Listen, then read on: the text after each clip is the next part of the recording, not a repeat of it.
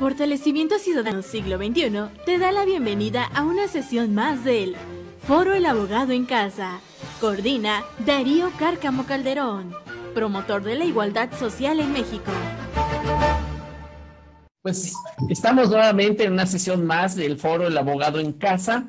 A nombre de quienes participan en la Asociación Civil de Fortalecimiento Ciudadano Siglo XXI, eh, pues les damos la bienvenida en esta tarde tan bonita, una tarde fría, por cierto. De paso, le estamos pidiendo que tomen todas las precauciones necesarias para salvaguardar su salud y la salud de sus familias. Y bueno, amigos y amigas, en esta tarde eh, tenemos a una invitada especial que va a estar con nosotros. Vamos a escuchar todos sus conocimientos. Es una persona mucho, muy preparada. Por cuestiones de tiempo, vamos a omitir la, la, eh, la lectura de su reseña curricular, pero eh, lo estaremos advirtiendo en el, en el desempeño de su exposición. Esta tarde, eh, la licenciada Andrea Moreno Ruiz, que forma parte de la Comisión de Derechos Humanos, concretamente ella es visitadora adjunta y capacitadora de la Comisión Estatal de Derechos Humanos. Eh, va a estar con nosotros impartiendo una temática importantísima relacionada con las generalidades del sistema penal acusatorio. Es una temática que pues ya llevamos eh, de una reforma constitucional de 2008 a la fecha, aproximadamente de 11 a 12 años, pero que seguramente aún existen muchas dudas, existen muchas inquietudes, existen, ¿por qué no?, por la parte de los abogados, eh, existen muchas dudas. Eh, cada día van surgiendo nuevas experiencias que se concentran en la consolidación de esquemas que, por qué no decirlo, algunos están proponiendo algunas contrarreformas por el tema de la inoperancia de este sistema penal acusatorio. Pero eh, este, este tema es parte y parte, eh, porque la sociedad también, por el mismo desconocimiento, eh, de repente no están eh, ayudando mucho. Y una de las partes importantes que Fortalecimiento Ciudadano Siglo XXI está buscando es que estos conocimientos, estas áreas tan importantes, pues lleguen a todos los miembros de esta sociedad poblana. En este contexto, quiero darle la bienvenida a la licenciada Andrea Moreno Ruiz. Licenciada, muchas gracias por estar con nosotros en esta tarde. Le doy la bienvenida y, y pues estamos dispuestos a escucharla.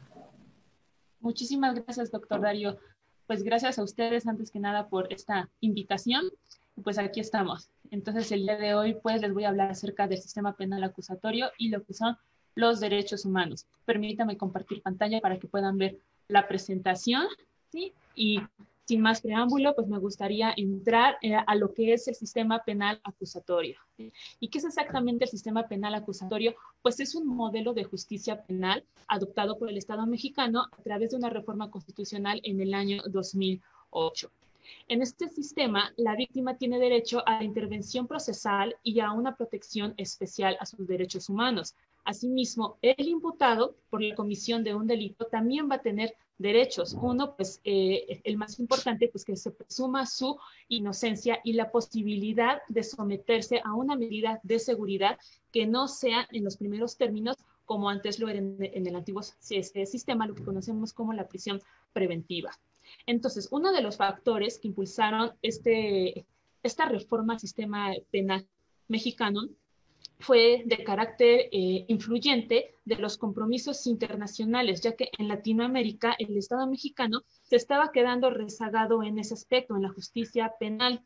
De igual forma, existía la necesaria modernización de los sistemas penales en el contexto de las sociedades contemporáneas y conforme a eso, pues es que se va este, haciendo esta reforma al sistema penal eh, mexicano, ¿sí? que se convierte en el sistema penal acusatorio. Ahora, un poquito de los antecedentes de esta reforma del año del 2008 es que en la organización, eh, bueno, la, Organización de los Estados Americanos realizó un dictamen sobre la evaluación y diagnóstico del estado de la justicia penal en México. en pocas palabras, salimos pésimos en, esos, en ese este, dictamen que realizó la OEA eh, y se determina que una de las dificultades para hablar de un, diagnóstico certero sobre el estado de justicia es el hecho de que no existen datos, estadísticas uniformes, confiables y generalizadas, pero no obstante eso, que, tampoco eh, se puede tener un acceso a ciertos datos que van a reflejar el estado crítico en el que se encontraba el sistema penal mexicano. Por ejemplo, en cuanto a las etapas del procedimiento, se presentó una característica negativa en la concentración de las facultades en manos del Ministerio Público. Otra fue que en la etapa de averiguación previa, eh, en, la cual es clara la ineficiencia en la investigación y según el dictamen de la OEA, algunas de las razones son, pues, en primera, la falta de entrenamiento, la capacitación para, para la investigación, los incentivos para la profesionalización en la investigación y obviamente toda la corrupción que había en el sistema inquisitorio. ¿Ok? Entonces, em, déjenme, le paso aquí a la presentación. Las reformas constitucionales, ¿sí? En primer, se transforman, eh, se va a transformar en tres subtemas el sistema de justicia penal. Uno, pues en primera, que es la seguridad pública, el segundo, la procuración de administración de justicia y el régimen penitenciario. ¿Ok?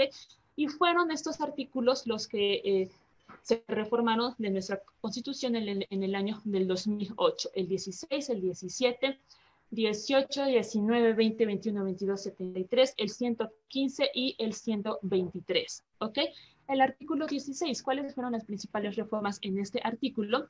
Pues la orden de aprehensión, la detención en flagrancia, el arraigo, lo que se trata de la, em, lo que es la delincuencia organizada, el cateo, las comunicaciones privadas y la figura del juez de control, esta nueva figura que aparece en esos juicios orales. El artículo 17, ¿cuáles fueron sus reformas de este artículo?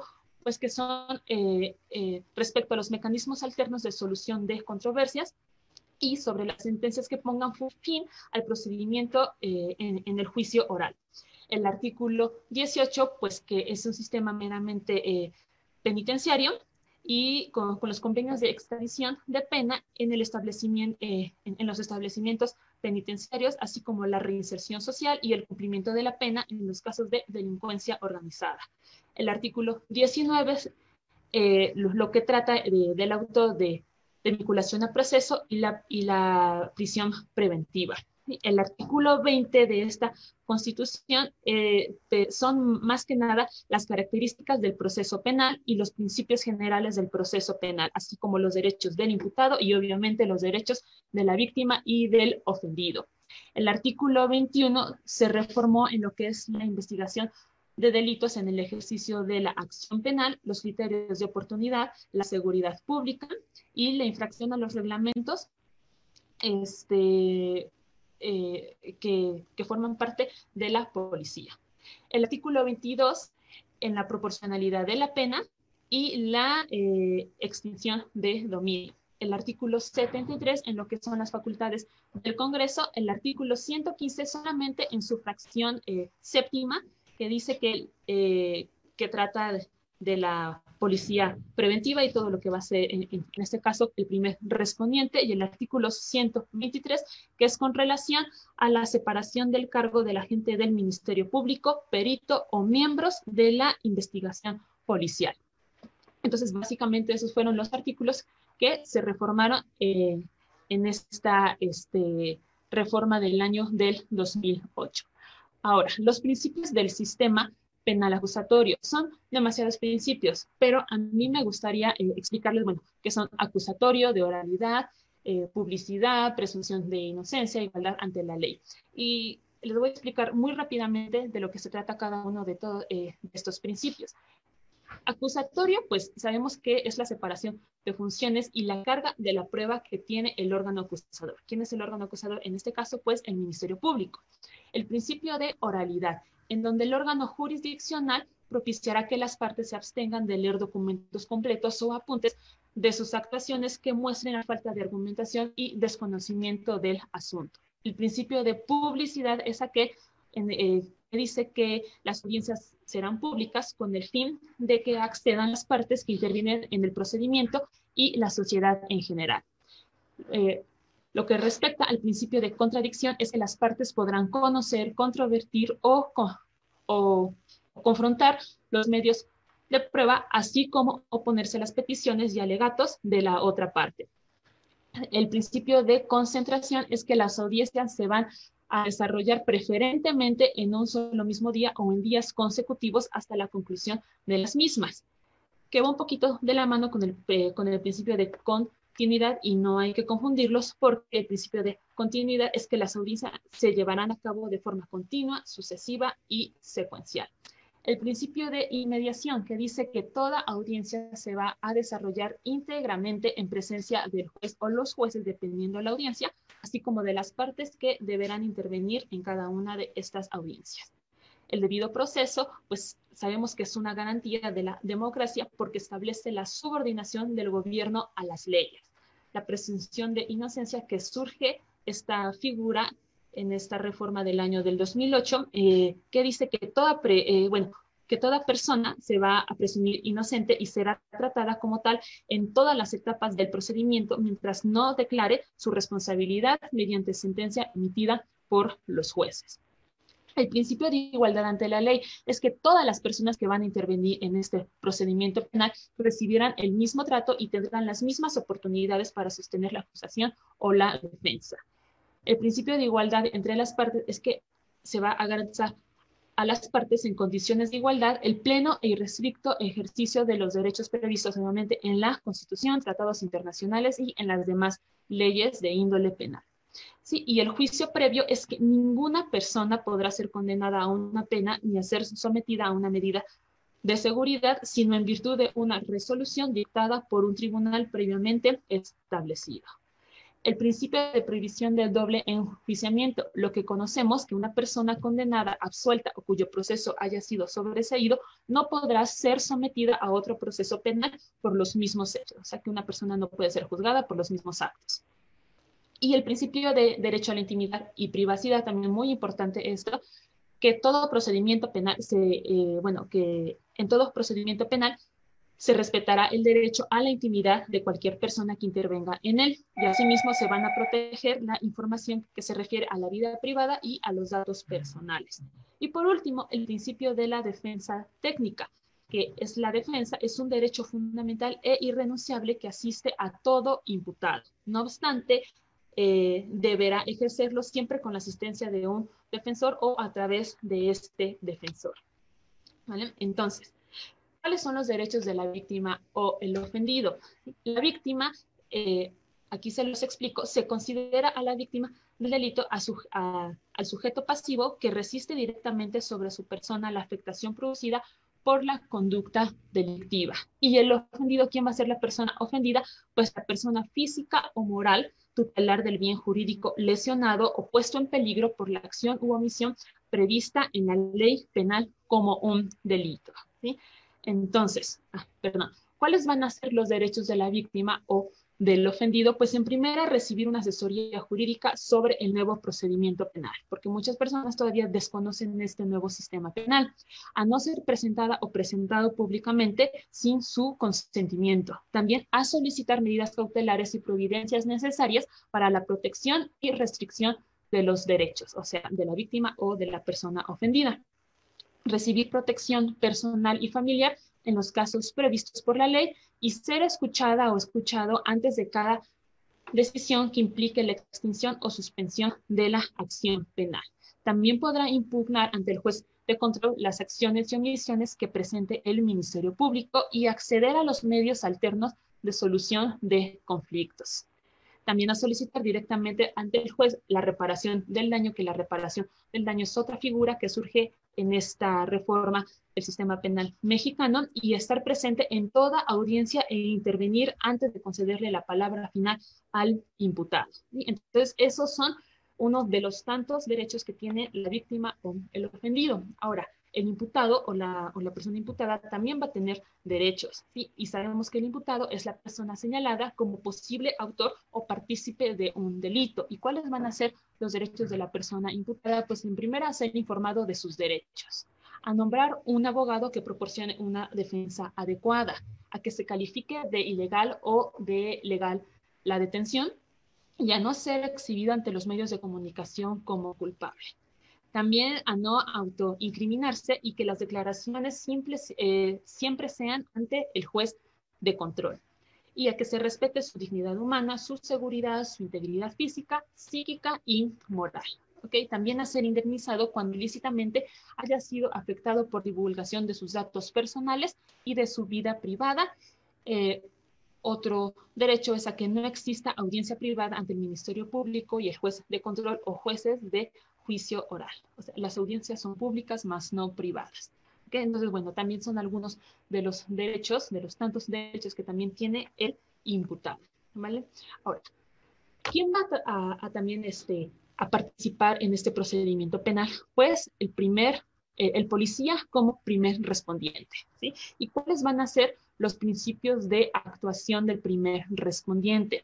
Pues debe de actuar de buena fe, con probidad, con honradez, objetividad y obviamente con respeto a los derechos humanos. Entonces, cuando el policía tiene conocimiento de un hecho delictivo, ¿cuál va a ser su actuar? Pues primero debe apegarse a los principios de legalidad, objetividad, eficiencia, profesionalismo, honradez y con todo y, siempre su actuar eh, con respeto a los derechos humanos reconocidos en la Constitución y en los tratados internacionales de los que el Estado mexicano sea parte y que haya ratificado. También evitar que se consuman los delitos o que provoquen consecuencias ulteriores. Eh, realizar también la detención si existe alguna flagrancia e inscribir inmediatamente las detenciones en el registro que al efecto se establezca. Igualmente, dar eh, lectura a los hechos, a los derechos de la víctima y buscar y entrevistar a personas que aporten datos o elementos para la investigación. Igual, como siempre, elaborar el informe policial homologado, muy importante, porque si no se elabora este informe policial homologado, sí puede recaer eh, en responsabilidades o que se violenten los derechos del imputado. Y también a poner a disposición al detenido, entregando el informe policial homologado, el dictamen médico y objetos asegurados, a quien va a entregar todo eso como primer respondiente, pues al Ministerio Público. Entonces, básicamente, estos son algunos de los actuales eh, y obligaciones que tiene el policía como primer respondiente, aunque son demasiados. ¿Vale? Entonces, ahora, vamos a, eh, entrar a lo que son las etapas del juicio penal. Entonces, la primera etapa pues es conocida eh, como etapa inicial o etapa de investigación. ¿Qué pasa en la etapa de investigación? Pues esta se va a dividir en una fase preliminar de investigación desformalizada y la otra en una fase de investigación complementaria o de investigación formalizada. Y ahorita voy a explicar cada una de estas fases en las que se divide esta etapa de investigación o etapa inicial. ¿Correcto? Entonces, miren, aquí va a haber dos supuestos en esta, eh, en esta investigación preliminar desformalizada. Estamos en la primera fase de la primera etapa. En el caso de que exista, de que no exista detenido, pero exista una denuncia o una querella, pues se va a hacer ante el Ministerio Público o la policía y la investigación para el esclarecimiento de los hechos. Y hay otro supuesto, cuando exista un detenido por denuncia o querella, que también se hace ante el Ministerio Público o la policía, pero dentro del plazo de 48 horas se deberá realizar esta investigación.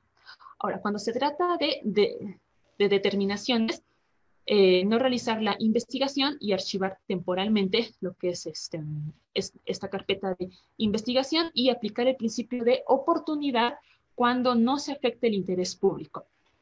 También iniciar la investigación recabando datos que establezcan que se ha cometido un hecho que la ley señale como delito y que exista la probabilidad de que el indiciado lo cometió o participó en su comisión.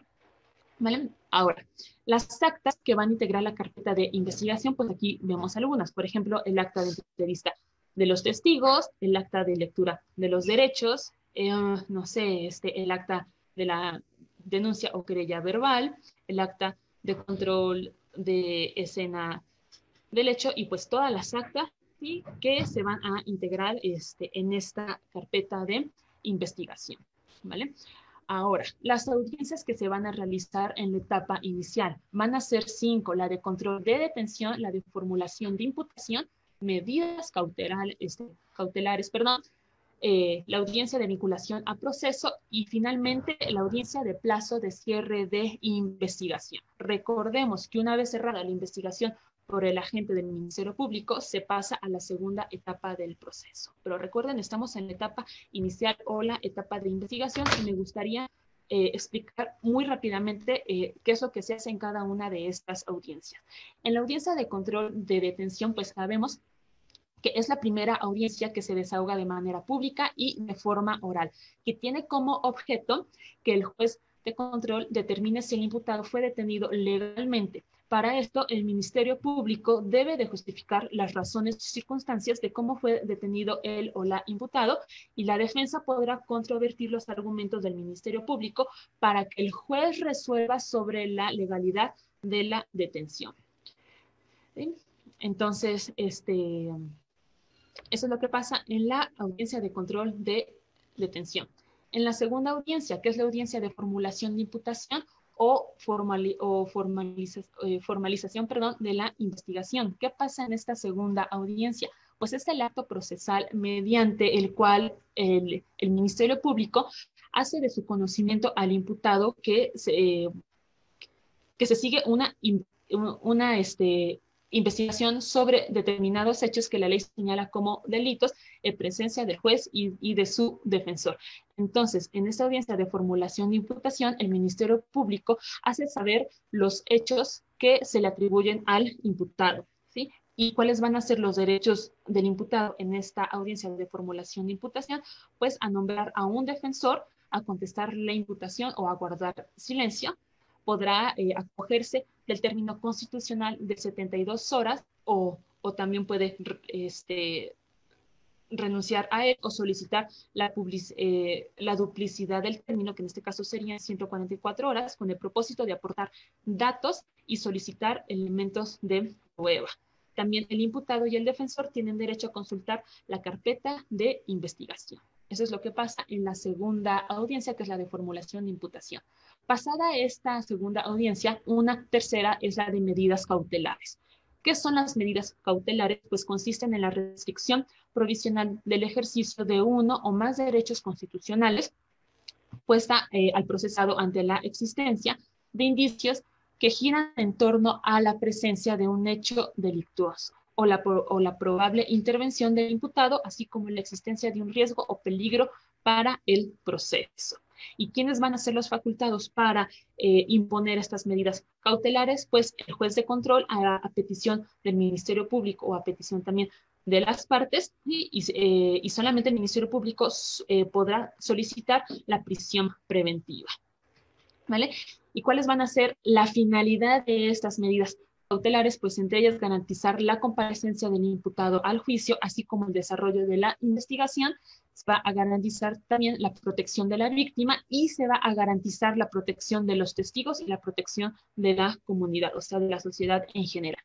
Ahora, ¿en qué momento se van a solicitar estas medidas cautelares? Pues una vez formulada la imputación, que es en la segunda audiencia, una audiencia antes de esta, el propio imputado se va a acoger a término constitucional, ya sea este de una duración de 72 horas o la duplicidad, que son las 144 horas según sea el caso, y una vez que se haya vinculado a proceso al imputado.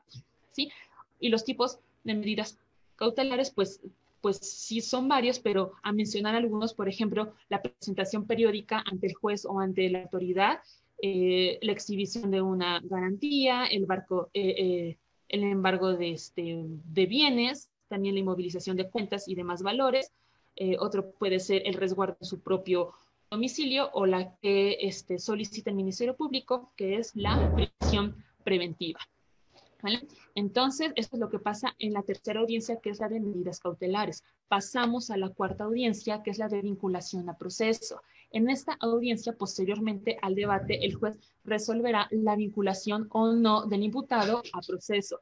En este auto de vinculación a proceso, entre otros, tiene el objeto de fijar la litis. Entonces, esta, esta cuarta audiencia es en donde se va a fijar la litis y esto es precisar sobre qué hechos se va a realizar la investigación complementaria y determinar la participación del imputado en los hechos con apariencia de delito.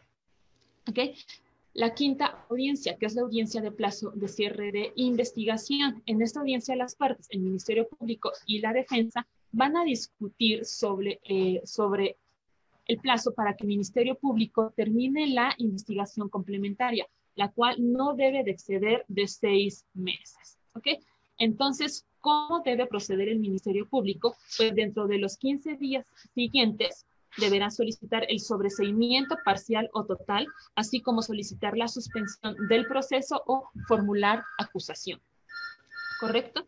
Entonces, eso es lo que pasa en la etapa inicial o la etapa de investigación. La segunda etapa de este eh, proceso penal es la etapa intermedia o de preparación a juicio oral. ¿Y qué pasa en esta etapa intermedia? Pues hay dos fases. Una fase escrita, sí, perdón, y una fase oral. En la fase escrita, ¿qué es lo que sucede? Pues se presenta la acusación formal por parte del Ministerio Público ante el juez de control. Se va a notificar dicha acusación a las partes, a la víctima y al imputado, y la víctima puede constituir como acusador coadyuvante y el imputado puede contestar o no la acusación por escrito. Eso pasa en la fase escrita. En la fase oral, ¿qué es lo que sucede? pues es cuando se inicia la audiencia intermedia y se fijan los puntos de hecho a debatir. También se van a admitir los medios de prueba que sean idóneos, pertinentes y obtenidos con, eh, obviamente siempre todo con respeto a los derechos humanos y se van a realizar acuerdos probatorios sobre los puntos aceptados por las partes en su teoría del caso. Y es cuando se van a resolver los incidentes y excepciones planteadas. ¿Vale? Ahora, Ah, como dato curioso, ¿qué es el material probatorio? Sí, recordemos que el dato de prueba, el medio de prueba y la prueba no son lo mismo. Por, el tiempo, me, voy a saltar eso y solamente les voy a explicar qué es la prueba. Pues la prueba es todo conocimiento cierto o probable sobre un hecho que ingresando al proceso audiencia y desahogada bajo los principios de mediación y contradicción, sirve al tribunal de enjuiciamiento como elemento de juicio para llegar a la conclusión cierta sobre los hechos de, la, de, materia de acusación. Entonces, ¿cuáles van a ser estos medios de prueba? Pues van a ser dos. Uno van a ser los testimonios, que, que son este, los testimonios, o sea, este, cuando existen eh, testigos que, toda persona tendrá la obligación de concurrir eh, al proceso cuando sea citado y declare la verdad cuando la conozca. Y el otro tipo de medios de pruebas pues van a ser documentos materiales que, que son aquellos con, este, que se consideran como documento a todo aporte material que contenga información sobre algún hecho y que en cuestión la autenticidad del documento tendrá la carga para demostrar sus afirmaciones. Todo esto de los este, medios de prueba lo encontramos en el artículo 360 y 380 del Código Nacional de Procedimientos Penales. ¿vale? Ahora, la etapa del juicio oral, ¿sí? Es la tercera etapa. ¿Y qué va a pasar en esta etapa del juicio oral? Pues su fundamento está en el artículo 348 del Código de Procedimientos, eh, del Código Nacional de Procedimientos Penales y dice que es la etapa de decisión de las cuestiones esenciales del proceso. En esta etapa de juicio o ya de juicio oral se realizará sobre la base de la, eh, de la acusación en la que se deberá asegurar la efectiva vigencia de los principios de inmediación, publicidad, concentración, igualdad, contradicción y continuidad. Los principios que expliqué hace un ratito. ¿Vale? Ahora, en la audiencia de juicio oral, pues va a ser ante un tribunal colegiado en audiencia pública y oral, y, y oral perdón, y se determinará la responsabilidad penal del acusado. También se inicia con los alegatos de apertura. Primero expone su teoría de caso el fiscal y posteriormente la defensa. ¿ok? ¿Y qué van a ser los alegatos de apertura? Pues es la exposición de la teoría del caso. Su objeto es relatar los hechos e identificar el derecho presentado por primera vez. Eh, el hecho este, presentado por primera vez. Los actores deben de, eh, bueno, los actores que, van a exponer estos, eh, estos alegatos de apertura, pues van a ser las partes, el abogado defensor y el Ministerio Público. ¿Vale? Ahora, Después de que se presentan estos alegatos de apertura, se desahogan los medios de prueba de las partes con plena vigencia eh, del principio de contradicción y de los argumentos y pruebas de los litigantes. Posteriormente, en los alegatos de clausura, ¿qué van a ser los alegatos de clausura? Pues es la última oportunidad que tienen las partes para presentar su teoría del caso ante el tribunal de enjuiciamiento y pueden argumentar las conclusiones sobre el caso ya que han sido desahogadas previamente. Y también este, pueden presentar alegatos de clausura tanto el Ministerio Público, el asesor jurídico de la víctima eh, u, ofendido y el defensor.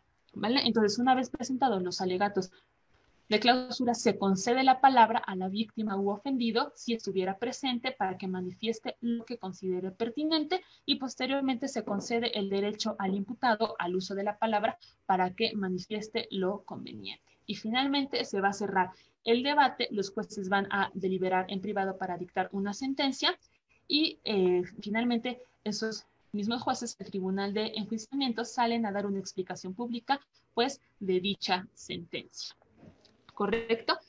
Entonces, pues ya sabemos que la sentencia debe contener eh, el nombre del juez o los jueces que integran el tribunal de enjuiciamiento, así como la fecha cuando se dicta esa sentencia, la identificación de las partes, en este caso del acusado o de la víctima y el ofendido, los hechos, por ejemplo, daños, perjuicios, pretensiones eh, y todo eso, una breve eh, descripción de los hechos que pasaron, los resolutivos de absolución o de condena y finalmente la firma del juez o los jueces que integran este tribunal de enjuiciamiento.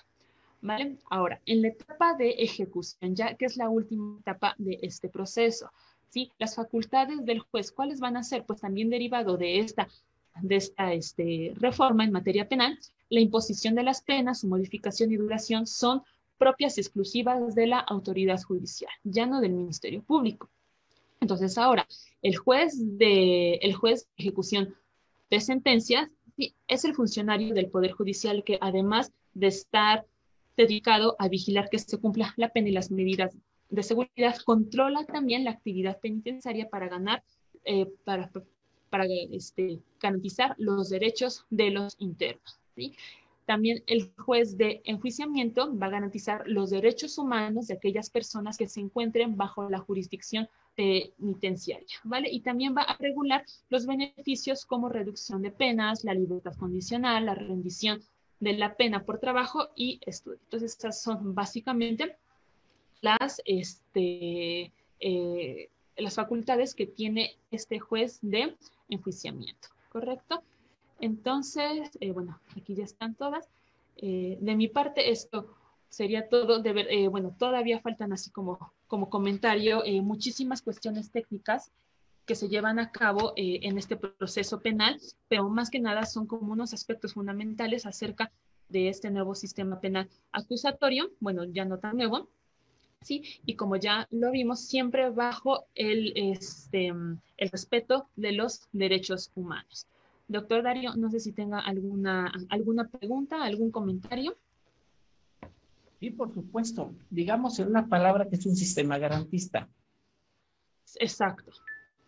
Ahora, nos surge una inquietud no de, de sus servidores, sino aunado a las inquietudes que existen a nivel social. Al ser el sistema penal acusatorio un sistema garantista, ¿Qué es lo que ha fallado? ¿Las leyes o la ejecución del sistema penal acusatorio? Yo siento, doctor, que ha fallado, no las leyes, porque las leyes están ahí, ha fallado el actual, eh, eh, el actuar de las y los servidores públicos ¿sí? al ejecutar estas leyes.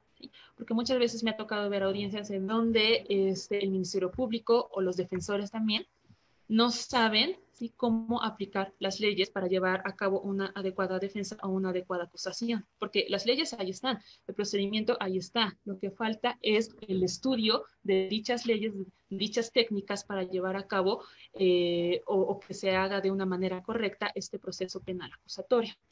Pues lo dijo de, vaya, de una manera eh, firme, concisa y clara, efectivamente, el proceder de las autoridades. Y si a ese nivel nos encontramos de que todavía existen algunas eh, lagunas del procedimiento por parte de las autoridades.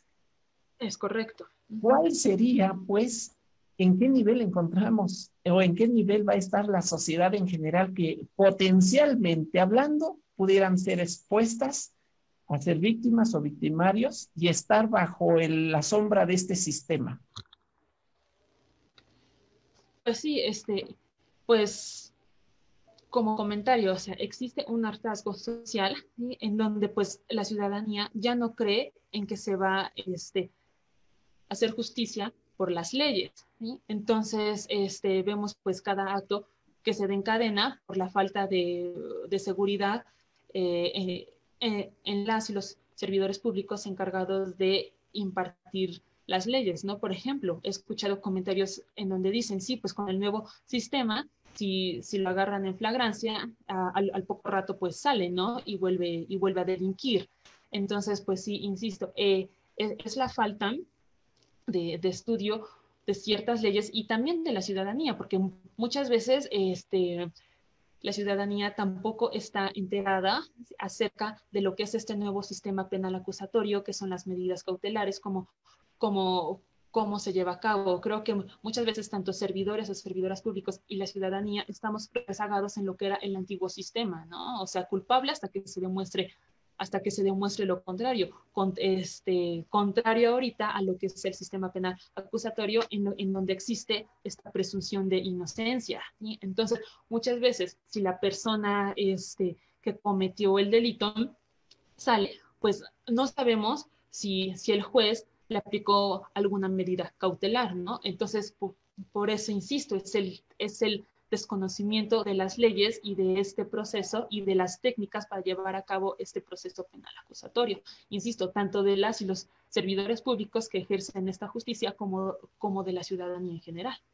Sí, porque sería el poco compromiso social que tengamos, porque al final de cuentas, haciendo un análisis de forma y de fondo de, este, de esta reforma constitucional de 2008, eh, pues realmente son medulares los artículos que se, que se, eh, hicieron, eh, eh, sus reformas, pero además los principios son muy claros. O sea, no hay, no hay oscurantismo para poder seguir, este, estar bajo los paradigmas inquisitorios. Ahora. Es correcto, sí, principios que están establecidos tanto en la Constitución como en el Código Nacional de Procedimientos Penales y que son muy claros. El Código Nacional de Procedimientos Penales es súper claro en todas las etapas, en las cuatro etapas este, de este procedimiento y también los artículos reformados en la Constitución. Efectivamente, entonces hablemos de una inoperancia, pero también de un desconocimiento aunado a una falta de voluntad ciudadana para poder eh, atraer todos estos, estos principios, porque una persona informada difícilmente va a caer en, actos de violación a sus derechos humanos.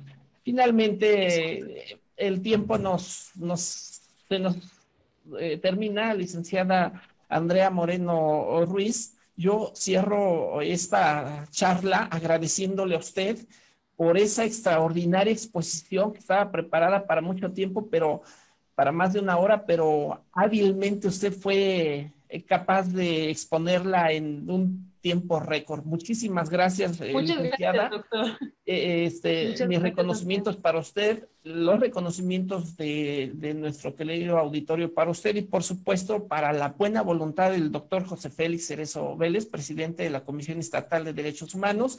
Creemos que nos vamos a estar viendo en, en, en días posteriores, licenciada Andrea Moreno Ruiz.